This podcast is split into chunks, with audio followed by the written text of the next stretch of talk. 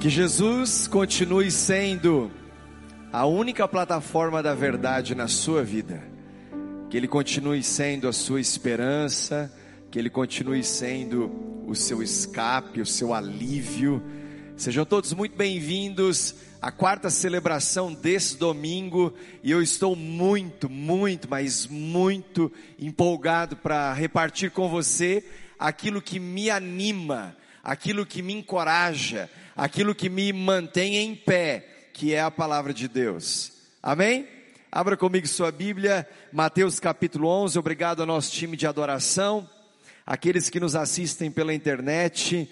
Que a bênção de Deus esteja também aí sobre a sua casa, o seu lar e que mesmo à distância nós possamos sim ver o grande mover do Espírito Santo, porque aonde o Espírito está, aí há liberdade.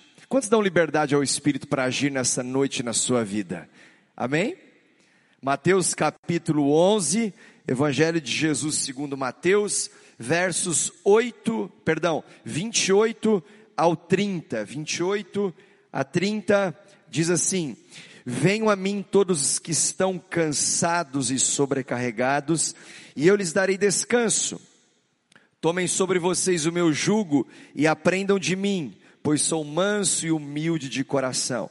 E vocês encontrarão descanso para suas almas, pois o meu jugo é suave e o meu fardo é leve. Pai, obrigado por essa palavra, por essa poderosa mensagem que Jesus nos deixou, uma promessa de descanso para nossa alma. Nós encontramos em Ti um refúgio, nós encontramos em Ti um escape, nós encontramos em Ti um lugar onde nós, é, sem sombra de dúvida, podemos nos reabastecer. Estamos aqui nessa noite reunidos como família da fé para receber uma palavra que transforma o nosso coração, trazendo descanso para nossa alma, em meio a tanta agitação dos dias que estamos vivendo. Senhor, o Senhor continua no controle, isso é o que nos traz segurança para seguirmos em frente e sempre adiante. Meu Deus, em nome de Jesus, fala conosco essa noite, para a glória e louvor do seu nome. Amém. Meus irmãos, você pode até estar cansado por algum motivo, mas Deus nunca se cansou de você. Ele nunca desistiu de você. Aliás, ele nunca te abandonou. Então hoje eu quero falar sobre esse tema, o descanso da alma. Eu não sei o que você está enfrentando, talvez eu saiba uma informação, mas eu não consigo mensurar a proporção da sua dor, da sua crise, das suas lutas, do tipo de inimigo ou do tamanho dele, do gigante que você está sendo desafiado todos os dias mas eu tenho uma impressão no meu espírito que há um cansaço querendo um espaço na sua alma. Há um cansaço querendo se manifestar dentro do seu coração. E uma sobrecarga sobre os seus ombros que está tentando te aprisionar, segurar, paralisar. Sabe, mas o cansaço é uma ferramenta que Deus usa para te fazer um convite para um lugar em que você é muito bem-vindo. Eu não sei se você já teve a experiência de chegar num lugar e perceber que você não é bem-vindo. Você fala assim: hum, parece que eu não estou muito bem à vontade nesse lugar. Então, o seu cansaço é uma razão, é um motivo, é uma ferramenta que Deus usa para te trazer a um lugar em que você é muito bem-vindo. O convite é: venham a mim, disse Jesus. Venham a mim, venham. Vocês estão no meio desse corre-corre de tanta pressão, eu falava na semana passada que se você quiser conhecer uma pessoa, dê poder a ela e observe como ela reage debaixo de pressão. No meio de toda essa crise que nós estamos vivendo, um tempo sem precedentes, há um convite para mim e para você. E o convite é: venham a mim, disse Jesus. E Ele está nos assegurando uma promessa. A promessa é de um descanso. Venham a mim e eu darei descanso a vocês. Então nós estamos aqui nessa noite para responder a um convite. O convite do Venham a mim. É por isso que você está aqui, porque você aceitou esse convite. É por isso que você está aqui, porque você é bem-vindo nesse lugar em que Jesus te disse: venham a mim. A nossa parte é ir a Ele. A nossa parte é buscá-lo de todo o nosso coração. E sabe qual é a parte dele? É te entregar paz e descanso. Jesus vai cumprir a sua promessa. Então, se nós formos a Jesus, se nós nos achegarmos a Jesus, saiba, há uma promessa que vai se manifestar, uma promessa de descanso. Depois de caminhar 20 anos com Jesus, eu tenho aprendido a discernir o mundo espiritual. Porque as coisas espirituais só se discernem espiritualmente. O cansaço é um estado de alma que precisa de alívio. Muitas pessoas hoje sentem dores no corpo, física, por conta de uma raiz, de um problema mal resolvido na sua alma.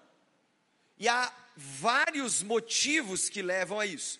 É por isso que eu quero te dar três sinais de cansaço, e você tem que começar a perceber quais são os sinais de cansaço, porque na maioria das vezes as coisas não acontecem da noite para o dia, há um processo de cansaço. Mas eu quero também te dar três motivos, três motivos, três razões que estão trazendo cansaço. Há uma lista enorme, mas nós vamos falar de três essa noite. Então, três sinais de cansaço, três motivos do seu cansaço, mas eu quero te dar três soluções. Eu quero te ajudar a vencer o cansaço da alma. E você vai começar a identificar o cansaço, descobrir o motivo dele, mas vai começar a perceber como é possível vencer o cansaço da sua alma. Um dos grandes homens de Deus que nós encontramos na Bíblia é Moisés. Moisés recebe uma chamada, uma chamada poderosa de libertar um povo, um povo inteiro, um povo para conduzir a uma terra prometida.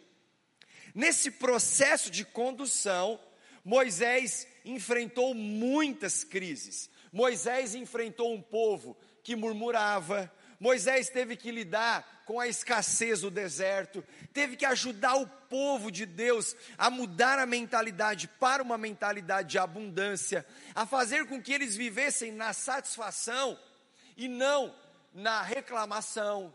Então, Moisés apresentou para o povo uma nova maneira de viver a partir do momento que eles saem do Egito. Mas nessa travessia do deserto, Moisés começou a ter que lidar com crises na sua alma, com cansaços da sua alma. E um homem chamado Jetro, que era o seu sogro, observa tudo aquilo e começa a perceber sinais de cansaço na vida de Moisés. Ele estava dizendo: Moisés, você tem que fazer alguma coisa, porque se continuar do jeito que está, ali na frente, isso vai te cobrar um preço muito alto. Êxodo capítulo 18, verso 18 diz: Você e o seu povo ficarão esgotados, pois essa tarefa é pesada demais. Você não pode executá-la sozinho. Então Jetro observa a crise que Moisés estava por viver pelo esgotamento do excesso de tarefas e tendo que lidar com problemas de alma do povo. Então as pessoas chegavam até Moisés para que ajudassem a tomar decisão. Sabe, quando eu saio de férias, quando eu vou fazer um passeio, eu tenho um combinado com a Andréia, que é assim: só não me peça para decidir nada, porque tomar decisões cansa.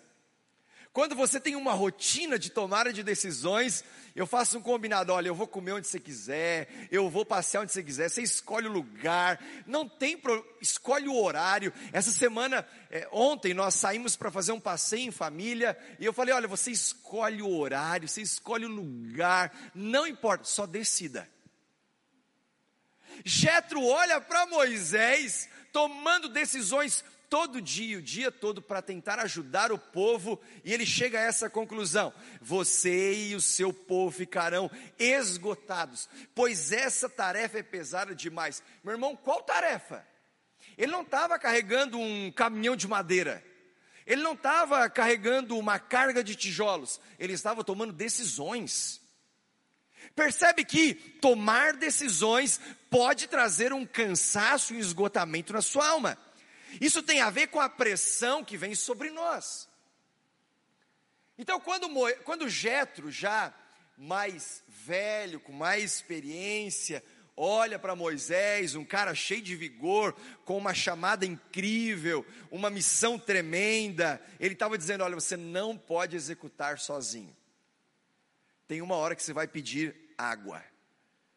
Já estava dizendo assim: Moisés, eu já estou percebendo que a hora que você tiver que tocar na rocha, você vai mandar ver e vai ferir a rocha. É aqui que entra o primeiro sinal que eu quero te ensinar nessa noite a identificar. Primeiro sinal de cansaço: reagir sem naturalidade. Quando você começa a reagir no extremo oposto daquilo que é normal para você. É o primeiro sinal de cansaço. Eu sou uma pessoa muito falante, então se eu estou numa roda, eu vou falar, eu vou dar opinião. Se estou numa reunião, eu vou expor a minha ideia, sabe? Eu parto da premissa que as nossas ideias podem brigar, mas nós não. Então, se eu chego numa roda de amigos, eu vou fazer uma brincadeira, eu vou, eu vou interagir com as pessoas. Se eu não conheço ah, as pessoas, eu vou me apresentar, eu vou perguntar o nome, sabe? Eu, eu vou demonstrar interesse, enfim. Essa é, é, esse é o meu natural. Esse é o meu natural. Agora, quando eu estou cansado, eu começo a ficar mais silencioso, mais quieto. Eu chego num lugar e não falo muito, só observo.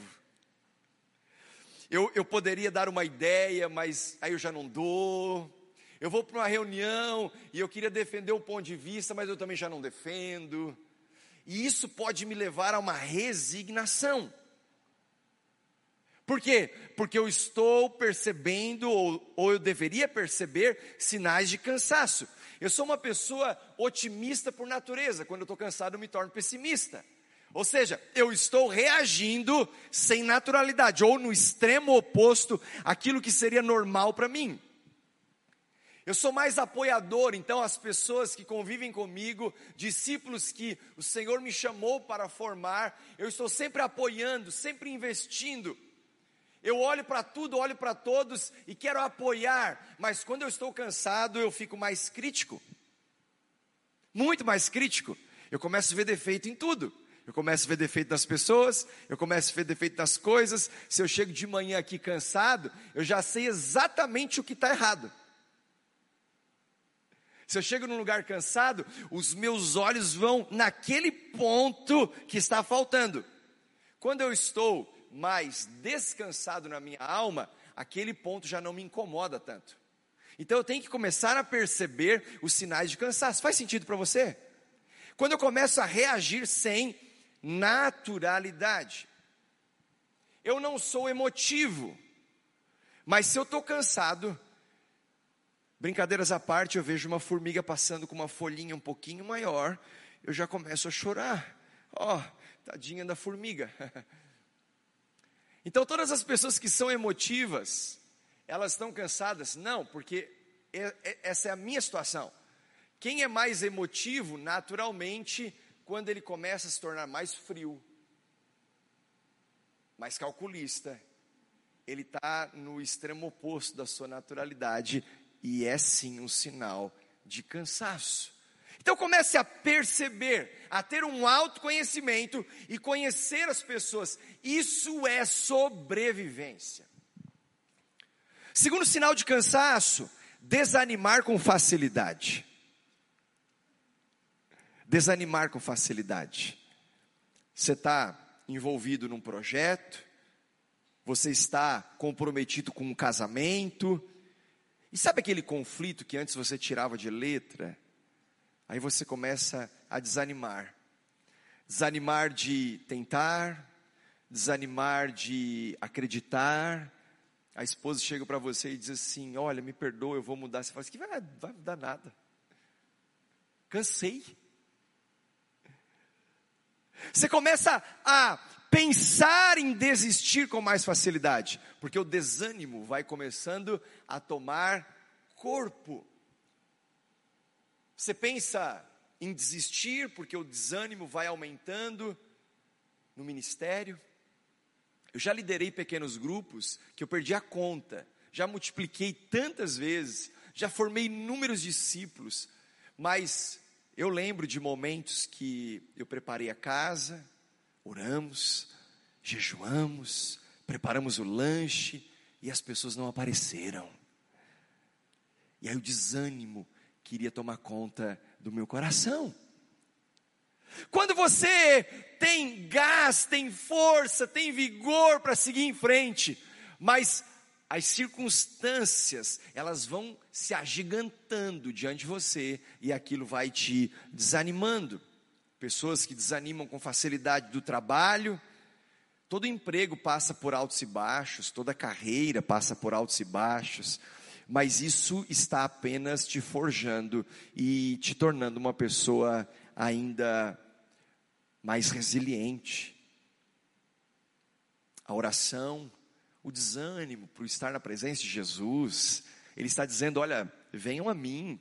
E quando você começa a trocar a vida de oração pelos seus afazeres, isso é um sinal de cansaço. Então vai identificando sinais de cansaço no seu coração, porque todo desânimo tem uma raiz e nós temos que descobrir os motivos. O terceiro sinal de cansaço é transferir a responsabilidade. A hora que você se sente pressionado e começa a se chatear com tudo, se chatear com todos e tenta transferir a responsabilidade do tipo, ah, quer saber? Põe outro no meu lugar. Põe outro no meu lugar. Eu não quero mais. Eu não quero mais é alguém que cansou. Observe, quando alguém diz eu não quero mais e não está bem, é porque cansou. Porque eu não quero mais pode ser motivo de um fechamento de ciclo. Mas normalmente um fechamento de ciclo ele tem que ser feito no momento que você está bem. Mas o não quero mais, por algum motivo que ficou mal resolvido, é cansaço na alma. E essa é uma tentativa de conseguir alívio. Eu não quero mais, põe outro no meu lugar. É alguém que está dizendo: eu preciso de um espaço. Eu preciso sair desse ambiente. Eu preciso encontrar um lugar. Eu, sabe, você olha para uma panela de pressão e ela tem uma válvula. Sabe quando aquilo está é, aquecido dentro, fervendo dentro, você sabe que aquilo que está lá está num processo, mas tem que ter uma válvula de escape. Uma válvula de escape. Se você não encontrar essa válvula de escape, e é onde eu quero te apresentar as soluções, ali na frente dessa palavra, mas saiba, quando você percebe que está transferindo responsabilidade, é sinal de cansaço. Procurar um culpado é mais fácil do que admitir um erro. Procurar um culpado é muito mais fácil do que abraçar o processo. Nem sempre haverá culpados. Eu preciso aprender a lidar com a dor. Eu preciso aprender a lidar com a perda. Eu preciso aprender a lidar com o dia mal. Eu preciso aprender a lidar com aquele dia que não é um dia de céu azul sinais de cansaço. E aqui eu quero te dar alguns motivos, porque se tem um sinal de cansaço, é porque tem uma raiz. Se tem um sinal de cansaço, tem um motivo. E a, a, a, a graça de Deus é quando Ele ilumina o nosso entendimento. Paulo fala na carta aos Efésios, fazendo uma oração pedindo para que o Senhor iluminasse os olhos do coração. Quando a gente tem clareza daquilo que não está bem, nós conseguimos dar passos e decisões para melhorar. Então, primeiro, vamos ter que identificar os motivos do cansaço. Mateus capítulo 6, verso 22, Um texto em que Jesus está no Sermão do Monte e ele nos dá um ensino poderoso, dizendo: os olhos são a candeia do corpo. Se os seus olhos forem bons, todo o seu corpo será cheio de luz. Quando você está cansado, você perde a capacidade de olhar tudo com bons olhos, as circunstâncias com bons olhos. A gente se torna muito mais pessimista, crítico, a gente se torna muito mais intolerante. E Jesus está dizendo: olha, os olhos são a candeia do corpo. Se os teus olhos forem bons, todo o teu corpo será cheio de luz. Então eu quero te ajudar a enxergar os motivos e a partir desses motivos passar a ver numa outra perspectiva, a ter bons olhos, a saber que Deus continua no controle, a saber que nada fugiu do controle do Senhor. E se os teus olhos forem bons, a tua alma, todo o teu corpo terá saúde, o seu corpo será cheio de luz. Se os seus olhos forem bons, aqui dentro vai começar a ir melhor. Então, o primeiro motivo de cansaço que eu enxergo nos dias de hoje é a comparação. Uau, nós vivemos um dia de muita comparação. Aliás, na era digital, isso ficou ainda mais evidente. Tudo ficou muito exposto. É a tendência do ser humano de olhar para as outras pessoas e comparar-se com elas. Jesus é o único padrão de comparação. É o perfeito ajudando o imperfeito. Mas fato é que há uma mentalidade de comparação por conta das redes sociais. Hoje ficou tudo muito fácil de ter parâmetros de comparação. Nesse mundo digital, os muros ficam muito mais expostos. E sabe o que eu percebo? As pessoas cada vez mais inseguras. É claro que não é o que se apresenta, mas é o que arde lá dentro. Não é o que se revela, mas é a dor do coração. Você olha para aquelas fotos de famílias perfeitas e você passa a comparar com a sua e fala assim: Meu Deus, eu não acredito. Você vê aquela mãe educando o filho, sabe? O filho sentado naquela cadeira e não vê um feijãozinho sujando ao redor, sabe? Aquele sofá maravilhoso, tudo limpinho. E você fala assim: eu acho que eu moro em outro planeta. Você vê aquele casal que, que parece que, que, sal, que salta romantismo por aquele feed do Instagram. É, você só enxerga os beijinhos, mas saiba, por dentro ou por trás, há um casal normal, uma família comum, que passa pelos mesmos dilemas, pelas lutas, pelas aflições, a, a, a comparação, pelos likes, pelas curtidas. Meu Deus, quantas curtidas um recebeu? Eu olho para mim, ah! E tem um bichinho feio que quer nascer aqui dentro chamado inveja. Feio. Eu chamo isso de coração peludo. Quantos têm um coração peludo aqui? Deixa eu fazer uma pesquisa. Quantos aqui são invejosos? Levanta. Quantos invejosos nós temos aqui? Quantos ciumentos? Não, não. O máximo que a gente vai fazer é assim, ó.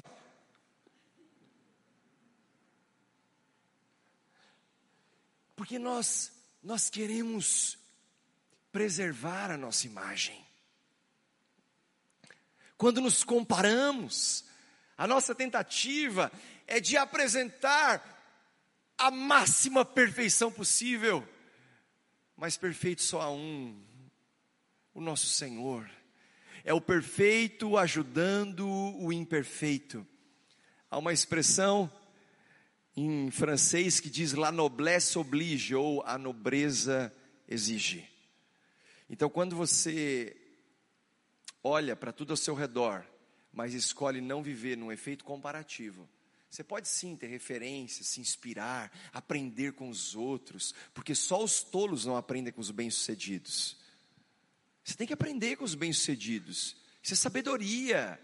Mas a partir do momento que entra numa comparação, comparar com o casal, comparar com a família, comparar com o, o, o concorrente, sabe, aquele efeito comparativo que adoece a alma, essa é uma isca de Satanás. Porque o que, que Satanás quer? Trazer depreciação no seu valor. Seu valor. Ah, porque eu não sou bom bastante, porque eu não sou legal bastante, porque os meus amigos não me amam tanto assim, porque eu não sou tão bem quisto, porque eu não sou bonito o suficiente.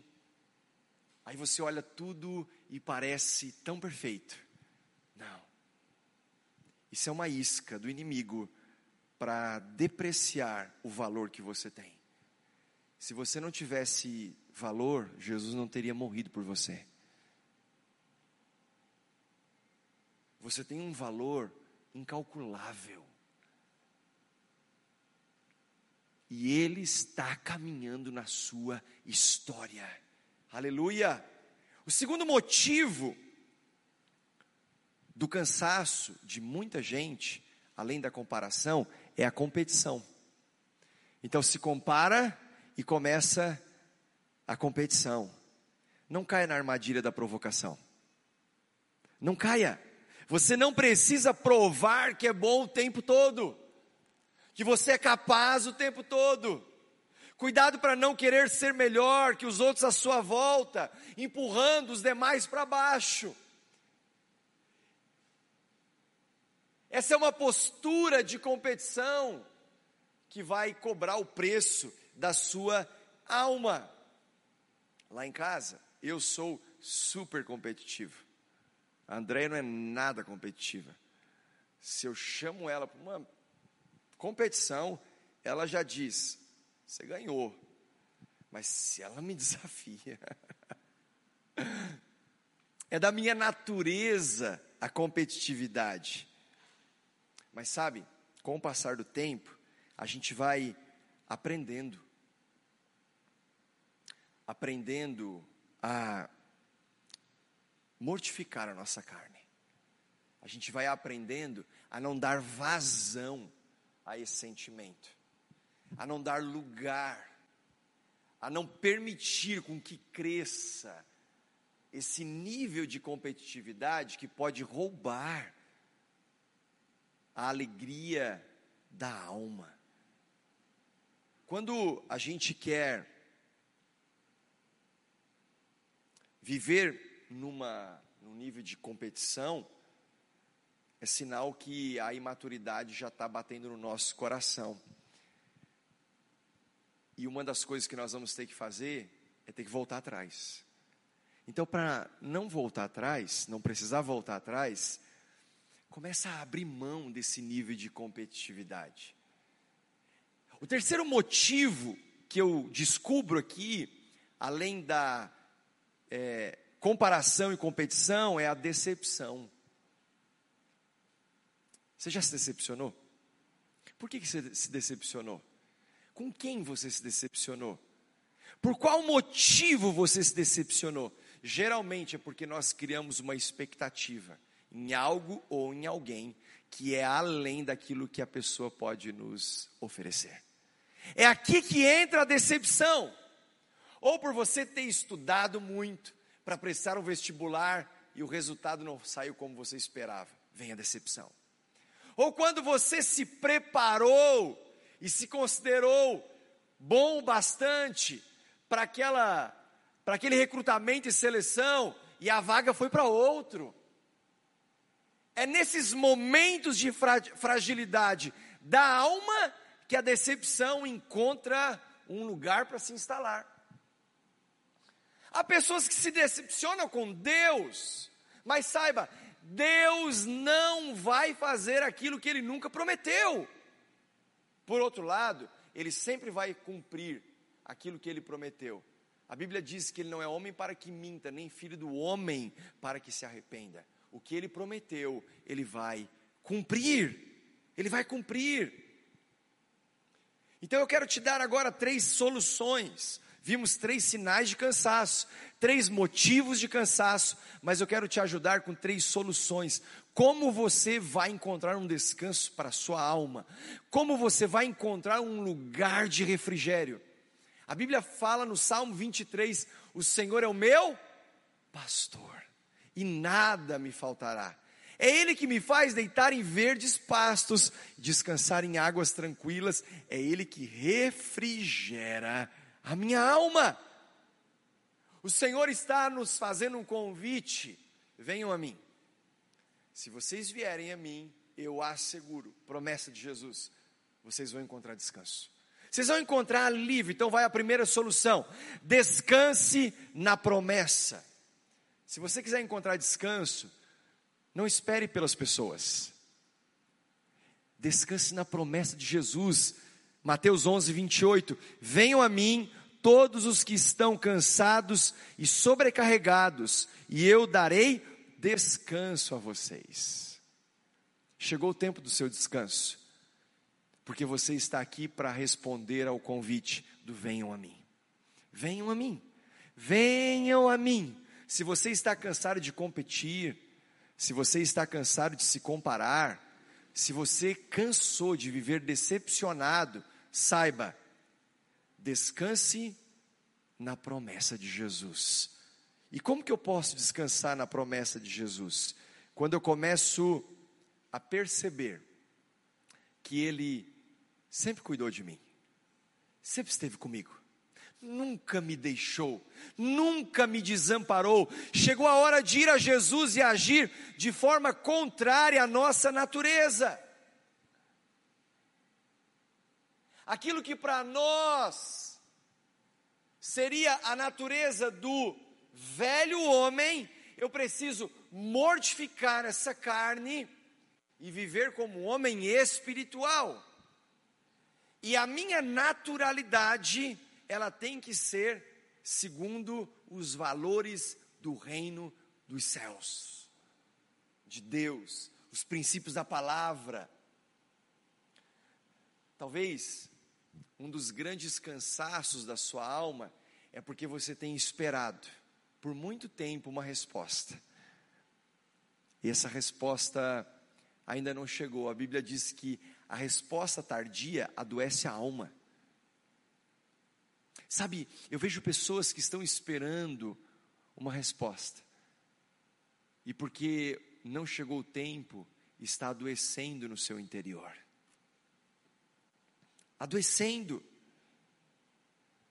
Quando nós alimentamos a nossa esperança na resposta de alguém, é certo que vai ter frustração. Nas coisas, é certo que vai ter frustração. Eu quero te dar então a segunda solução para encontrar um descanso da alma. Aprenda a relaxar. Sim, nós temos que aprender a relaxar, aprender a viver com menos pressão. Verso 29: Tomem sobre vocês o meu jugo e aprendam de mim, pois sou manso e humilde de coração, e vocês encontrarão descanso para as suas almas. A vida pode sim ser menos opressora, menos turbulenta, menos pesada, quando nós acessamos o descanso e aprendemos a relaxar. Então, desacelere e comece a se alegrar. Comece a se alegrar. A Bíblia diz que a alegria do Senhor é a nossa força. Eu já vi muitas pessoas se alegrando depois de ter uma conquista, se alegrando depois de conquistar um bom resultado, já vi pessoas se alegrando porque queriam tanto uma coisa e tiveram isso, e aí se alegrou. Mas o Senhor tem um chamado para nós de satisfação, de nos alegrarmos sempre no Senhor, independente de qualquer coisa. E quando a gente acessa esse lugar de descanso, eu começo a me alegrar, eu começo a viver alegre. E essa alegria vai me dando força. E aí você passa a contemplar as coisas belas. Aquilo que por muito tempo passou despercebido ao seu olhar, passa a ter um sentido muito maior. Eu sempre gostei muito das coisas concretadas. Aí eu comecei a gostar de árvore, é? Comecei a, a olhar para a natureza e perceber Deus. Ver as coisas simples e me alegrar com as coisas simples. Sabe quando você vê tudo ao seu redor e começa a perceber o Deus de detalhes que está agindo, isso vai trazendo descanso na sua alma. Então nós temos que aprender a relaxar, aprender a ver Deus nas pessoas, aprender a ver Deus no casamento, aprender a ver Deus na educação dos filhos. Eu vivo isso na prática. Meu filho mais velho vai fazer 12 anos. Meu filho caçula já está aí crescendo. Sabe, você olha e fala assim: meu Deus, as coisas passam tão rápido, tão rápido. Aí você começa a perceber Deus, o Deus de detalhes, o Deus que está na educação do filho, está na vida de um amigo, está na comunhão dos irmãos. Agora há pouco nós terminamos o culto das 17. E o irmão chegou para mim hoje com os olhos cheios de lágrima. Falou, pastor, é a primeira vez que eu estou vindo no meio de toda essa pandemia. E ele dizendo, tá tudo bem lá em casa. Mas ah, só de eu estar tá aqui, que alegria. Sabe que alegria! E aí você começa a se alegrar só de você estar aqui. Você começa a se alegrar só de encontrar um irmão. Você começa a se alegrar só porque você tem uma nova oportunidade de fazer diferente. Você começa a se alegrar porque o nosso Deus é um Deus de novas chances. Você começa a se alegrar porque você errou e Deus não te encheu de culpa, mas Ele estendeu a mão e te trouxe para caminhar perto outra vez. E tudo começa a ser motivo de alegria, de contemplação, e aí é por isso que você começa a manter a tempestade para o lado de fora. Aprenda a relaxar. Quando você para de tentar impressionar as pessoas, e sabe que você vive para a audiência de um só.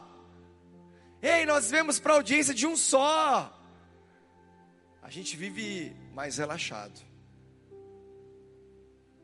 A terceira solução e última que eu quero te dar, viva com leveza. Sim, uma vida mais leve. Verso 30: Pois o meu jugo é suave e o meu fardo é leve. O meu jugo é, é suave, disse Jesus, e o meu fardo é leve. Sabe o que muitas vezes rouba a leveza da vida? É porque nós começamos a ouvir muitas vozes muitas vozes. E quando nós começamos a ouvir muitas vozes, nós perdemos clareza da nossa identidade, quem somos, por que estamos aqui, qual o nosso propósito, nosso destino, e a gente fica com a vida bagunçada, com a alma doente, com a alma cansada. Você tem que parar de ouvir vozes para começar a selecionar a voz que você precisa de fato ouvir. E a primeira e incomparável voz é a voz de Deus. Você aprendeu a discernir a voz de Deus? Deus fala muito comigo. Mas não quer dizer que toda vez que Deus fala comigo, Ele fala de uma forma inusitada, com uma voz audível. A maioria das vezes que Deus fala comigo, sabe como é? Eu vou para o meu momento de oração e eu preciso de uma clareza para uma direção, para uma decisão, e aquilo que não, não, não era tão óbvio, quando eu saio do meu momento de oração, a clareza tomou conta do meu coração e fica muito evidente a decisão a ser tomada. Sabe o que é isso? É Deus falando. Quando você vai ler a Bíblia, Deus está falando. Por isso que a pastora Andréia tem ensinado a orar a palavra. Você vai orando a palavra, você vai orando a fala de Deus. E aquilo vai criando um ambiente e um caminho de fé. Mas nós temos que aprender a ouvir a voz de Deus.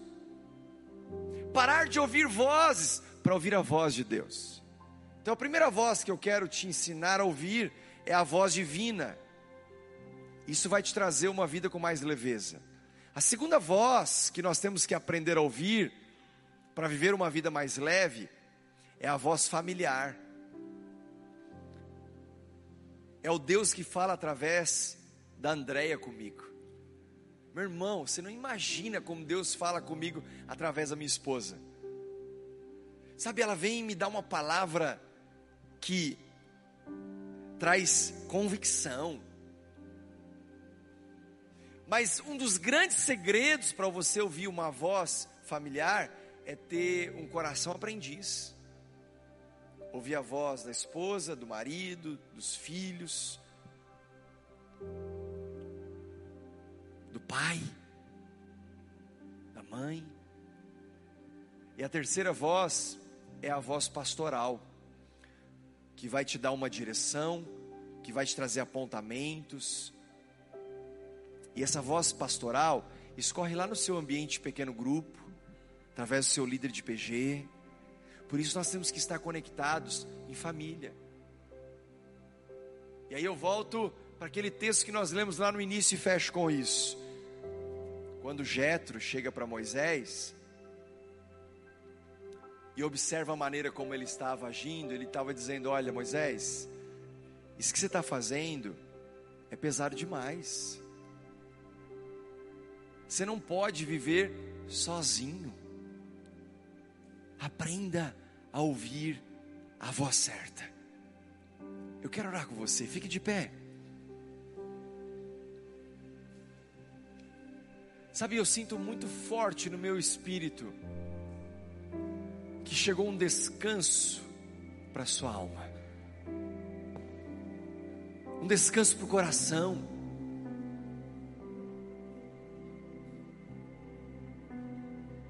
Esse descanso, ele precisa ser acessado.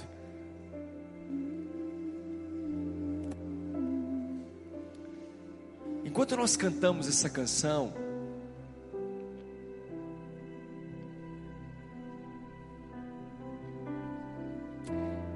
eu tenho uma percepção no espírito de pessoas que estão com um peso muito grande nessa região, pescoço, nos ombros,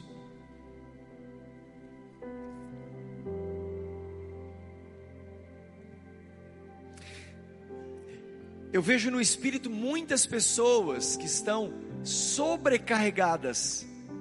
Há uma sobrecarga. Sabe, uma sobrecarga por um excesso de informações, uma sobrecarga pelas más notícias, uma sobrecarga pela pressão do momento, uma sobrecarga pelas tomadas de decisões, uma sobrecarga por ter que manter um controle, uma sobrecarga por ser o provedor da casa, uma sobrecarga porque tem que sempre se manter bem para as pessoas, e isso está trazendo um peso muito forte. E Deus quer trazer alívio essa noite. Deus quer trazer um descanso essa noite. Deus quer trazer libertação essa noite há uma cura para as emoções, para que você continue sempre em frente.